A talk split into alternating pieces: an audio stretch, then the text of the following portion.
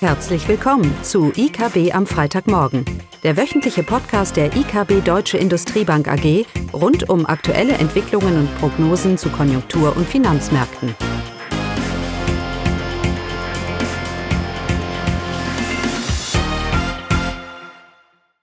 Willkommen zu IKB am Freitagmorgen mit Klaus Bautnecht und mir, Caroline Vogt. Ja, heute wollen wir uns auf verschiedene Fragen fokussieren. Nämlich, wo steht die Weltwirtschaft im Moment, wenn man das überhaupt sagen kann? Welche Prognosen kann man überhaupt machen im Moment? Wie sieht es nach Corona aus? Kann man darüber überhaupt schon etwas sagen? Und vielleicht noch die ein oder andere Thema, was die Inflation angeht. Ja, wo steht die Weltwirtschaft? Am Abgrund, wenn man sich die Zahlen anschaut. Wir hatten die Neuzugänge in den Arbeitslosenzahlen in den USA, die letzten zwei Wochen 10 Millionen Menschen. Natürlich, wir haben kein Sozialnetz, Leute werden entlassen. 10 Millionen Menschen, die da Anträge gestellt haben. Wir werden generell die Situation in Amerika sehen, dass natürlich auch ein Klassenkampf ist. All die Menschen, die keine äh, Krankenkasse haben, niedrige Einkommensschichten, es ist zu erwarten, dass die deutlich mehr belastet sind, wirtschaftlich, auch gesundheitlich von dieser, von dieser Krise. Also es ist ein Bild, das äh, erschreckend, absolut erschreckend ist. Und wir sind erst am Anfang, was die Zahlen auch aus Deutschland angeht. Wir hatten zum Beispiel ein IFO, Stimmungsindikatoren und so weiter, aber was es jetzt für die Produktion bedeutet, werden wir ja erst noch sehen. Das heißt, die realwirtschaftlichen Zahlen, ganz egal wo ich hingucke, werden weiterhin schlecht sein. Caroline. Wenn ich nach China gucke? Ja, da sieht es ganz anders aus. Da hatten wir im Februar schon die heftigen Einbrüche bei den Stimmungsindikatoren, die sich äh, fast halbiert haben. Und jetzt im März, der offizielle PMI, also eher für die größeren Unternehmen, der hat sich doch äh, ja, erholt und hat fast wieder die Niveaus vom, vom Januar erreicht. Und das sowohl für die Industrie als auch für die Nicht-Industrieunternehmen. Das war schon sehr überraschend. Und von daher hat man jetzt auch den Zeig-Zing-Index gewartet. Das sind ja eher die kleineren und mittleren Unternehmen. Aber auch hier ist genau das gleiche Ergebnis. Im März gab es eine deutliche Stimmungsaufhellung und äh, wie gesagt, auch hier wurde fast wieder das Niveau vom Januar erreicht. Also von daher, ja, China hofft auf die schnelle Erholung, macht sich jetzt aber doch zunehmend Sorgen um ihr Exportgeschäft. Genau, nicht nur China, die ganze Welt ja. hofft auf die schnelle Erholung und wir nehmen natürlich China als ein Musterbeispiel, wie es doch laufen könnte, sollte. Natürlich diese Stimmungsindikatoren spiegeln die, die, die Angebotsteil der Wirtschaft wieder. Ja, die Unternehmen fangen wieder an zu produzieren, das hebt die Stimmung. Entscheidend wird sein, ob auch die Nachfrage in der Bevölkerung äh, dementsprechend hier an, anspringt. Und wie du ja schon gesagt hast, Caroline, die Nachfrage scheint nicht da zu sein, auch global natürlich. Äh, durch die einbrechenden Absatzmärkte Chinas ähm, wird hier sicherlich ein Konjunkturprogramm in China auch noch notwendig werden. Also erste Hoffnungsschimmer, aber es bleibt dadurch, dadurch, dass die Weltwirtschaft insgesamt in eine, in eine systematische, synchronen Rezession gestürzt wurde, ist es natürlich sehr schwierig, als einzelnes Land jetzt da herauszukommen. Selbst wenn man die Größe von, von China hat. Und das erfährt China im Moment. Mhm. Nichtsdestotrotz, es sind die einzelnen Zahlen, die uns ein bisschen Hoffnung geben vor allem was jetzt die Prognosen angeht. Es ist ja die große Frage, wie tief fallen wir und wie lange? Ja, das sind die beiden Fragen. Äh, jegliche, alle Prognosen, die im Moment äh, es da draußen gibt, eigentlich für jedes Land, aber auch für Deutschland, äh, unterscheiden sich nur anhand der Annahme, wie tief und wie lang. Und ähm, Caroline, unsere Einschätzung? Ja, unsere Einschätzung fürs BIP äh, im laufenden Jahr liegt bei minus 4,7 Prozent. Ähm, das ist sicherlich auch ähm, ja, kein sehr dramatischer Einbruch bei den Situationen, die wir zurzeit haben, oder? Naja, aber wir erwarten natürlich, und das ist jetzt die Annahme, dass wir im dritten Quartal eine gewisse Erholung schon sehen werden. Mhm. Drittes dann auch im vierten Quartal, erstes Quartal nächstes Jahr vor allem. Der Sachverständigenrat hat ja auch ein Sondergutachten veröffentlicht, die gehen von einem Wachstum von minus um die zweieinhalb dieses Jahr aus und nächstes Jahr deutlich über drei. Das heißt, diese Ausprägung von einem Einbruch und dann eine schnelle Erholung ist bei ihnen noch viel, viel stärker. Und das ist sicherlich nicht das Worst-Case-Szenario. Das Worst-Case-Szenario ist nicht, dass wir vielleicht noch stärker jetzt einbrechen äh, und uns dementsprechend dann wieder erholen. Das Worst-Case-Szenario ist, dass eben diese Erholung nicht so schnell kommt. Da helfen uns die Zahlen aus China ein bisschen, Caroline, weil die sagen uns ja, dass vielleicht die Erholung dann doch, dieser Bounce Back, die schnelle Erholung hier vielleicht doch dann kommen könnte.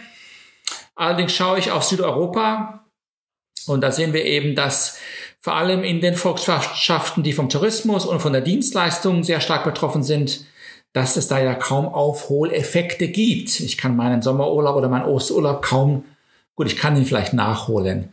Aber wir leben ja jetzt noch in der Zeit, wo die Gesetze und die Regierungen ähm, eine gewisse Risikoaversion vorschreiben. Überall, weltweit. Ja, Ausgangssperre, ob ich von Südafrika gucke bis USA, was immer es ist.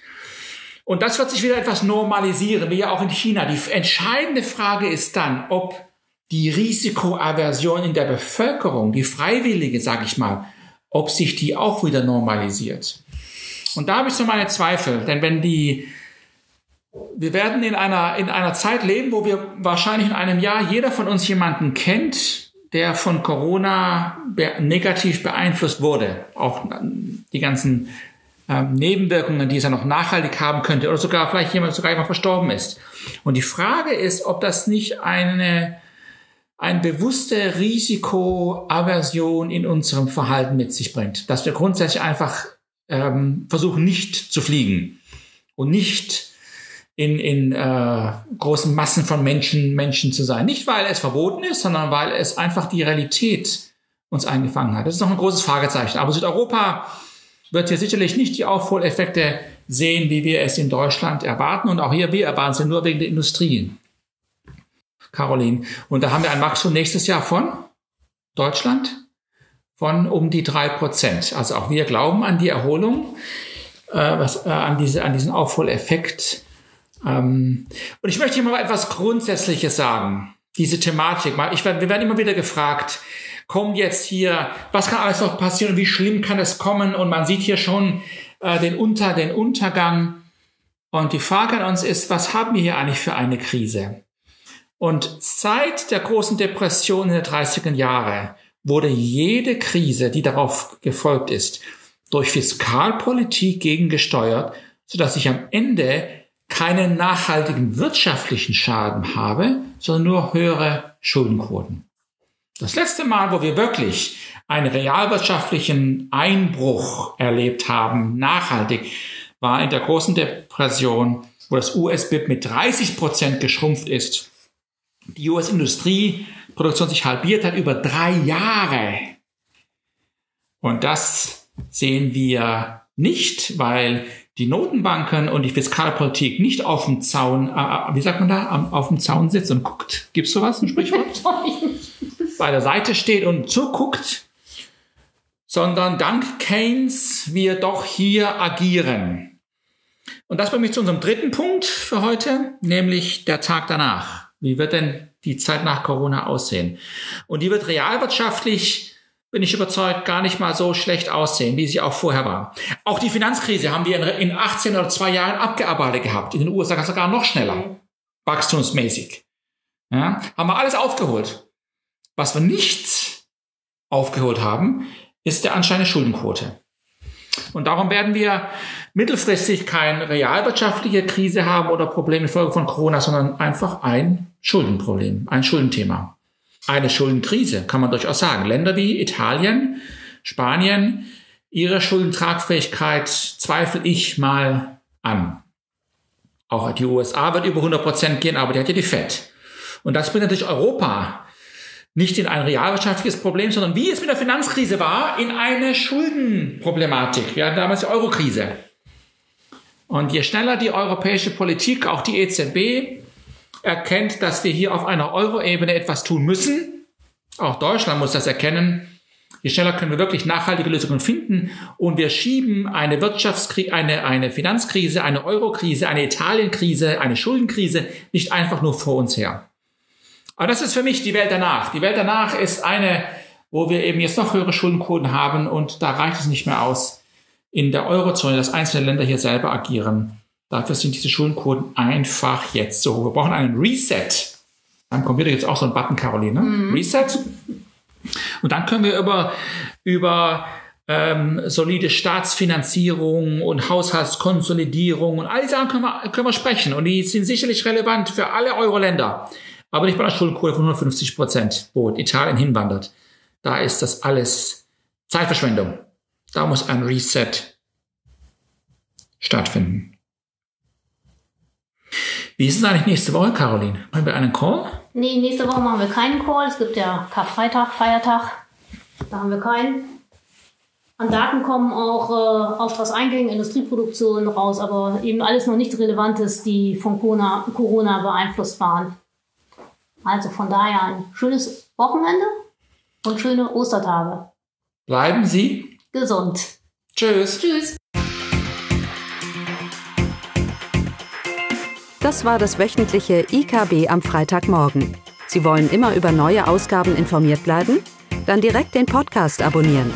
Oder besuchen Sie uns unter www.ikb-blog.de slash podcast.